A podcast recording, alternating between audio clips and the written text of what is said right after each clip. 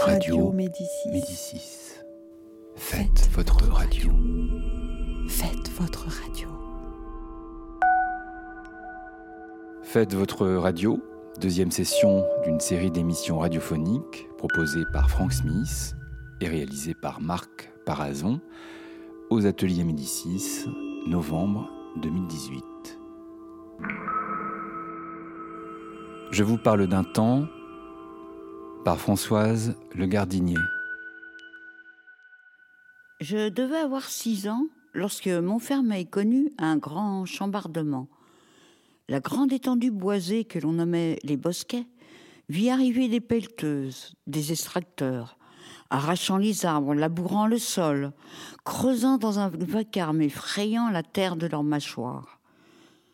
Le travail terminé, des murs furent montés, des immeubles blancs poussèrent dans cet espace, alignés ou en quinconce, certains assez hauts, d'autres plus petits.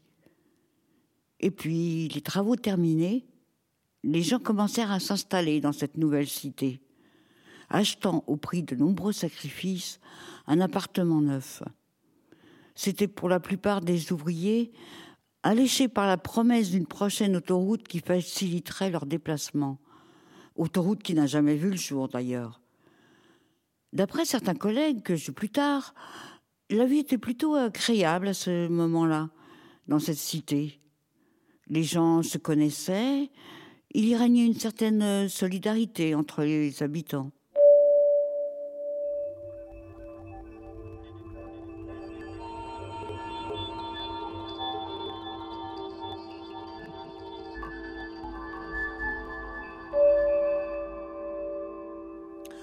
Lorsque j'étais enfant, j'avais la chance d'avoir trois jardins.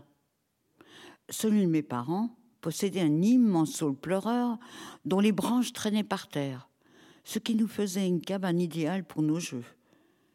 Quand nous n'étions pas assis sur la pelouse à grignoter des feuilles d'oseille ou des tomates que nous chapardions dans le potager. Le jardin à notre gauche était celui d'Anaïque. Nous passions à travers un trou de grillage pour aller jouer sous le noyer au fond. Nous installions sous ses larges branches poupées et dinettes. Le troisième était chez Michel, un paradis pour nous.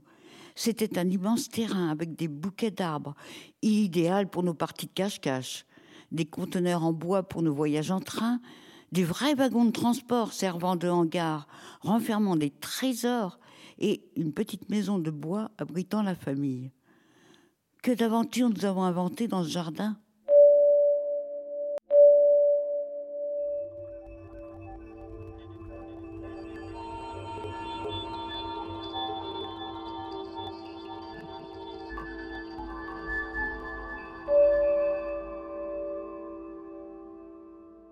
Lorsque nous avons aménagé en 79 dans la rue Paul Bert, au rez-de-chaussée d'une maison, nous ne nous doutions pas à quel point le bois formigé allait devenir aussi présent dans notre vie. Nous y passions avec mes garçons autant de temps que possible. Le mercredi et les week-ends, nous partions en balade dès le début d'après-midi. Les petits chemins à l'époque étaient encore très étroits et bordés de buissons et de fleurs et plutôt que de prendre les grands chemins fréquentés, nous préférions nous enfoncer dans les sous-bois où la nature avait encore sa place. Chaque chemin avait été ainsi nommé par mes garçons. Il y avait le chemin des écureuils, car nous avions eu la chance d'en voir, le chemin de la menthe, qui serpentait le long d'un ruisseau et qui exhalait des odeurs poivrées, et surtout le chemin des Indiens où les enfants s'élançaient sur le sentier de la guerre en criant des you-you qui effrayaient les oiseaux. Puis, longeant les lacs, nous arrivions à l'aire de jeu, où un superbe bateau faisait la joie des enfants. D'Indiens, ils devenaient pirates, bravant les flots des heures durant. D'autres fois, les enfants me lançaient On va voir les vaches? Nous montions alors la côte pour arriver du côté de Coubron, où un champ s'étalait en bordure de bois avec quelques vaches occupées à brouter. Derrière, nous apercevions le village de Coubron avec le clocher de l'église dépassant des toits, et un petit air de campagne émanait de ce lieu. Puis, continuant notre chemin, nous arrivions dans une sorte de vallée, où des tapis de jacinthe dessinaient un paysage bleu, mauve, d'une beauté infinie. Nous frayions un passage sans abîmer les fleurs. Nous redescendions alors vers les lacs et, fatigués par cette journée, nous rentrions à la maison. J'aimais dire que le bois était notre jardin. Mes fils y ont appris à marcher. J'emmenais même le deuxième dans une poussette quand, à trois ans, il s'est cassé la jambe. Cela lui permettait de sortir quand même. Et il y a refait ses premiers pas après le déplâtrage. Comme je disais toujours, je ne peux pas essayer de vous perdre dans le bois, même sans cailloux, vous retrouveriez votre chemin. C'était Je vous parle d'un temps par Françoise Le Gardinier.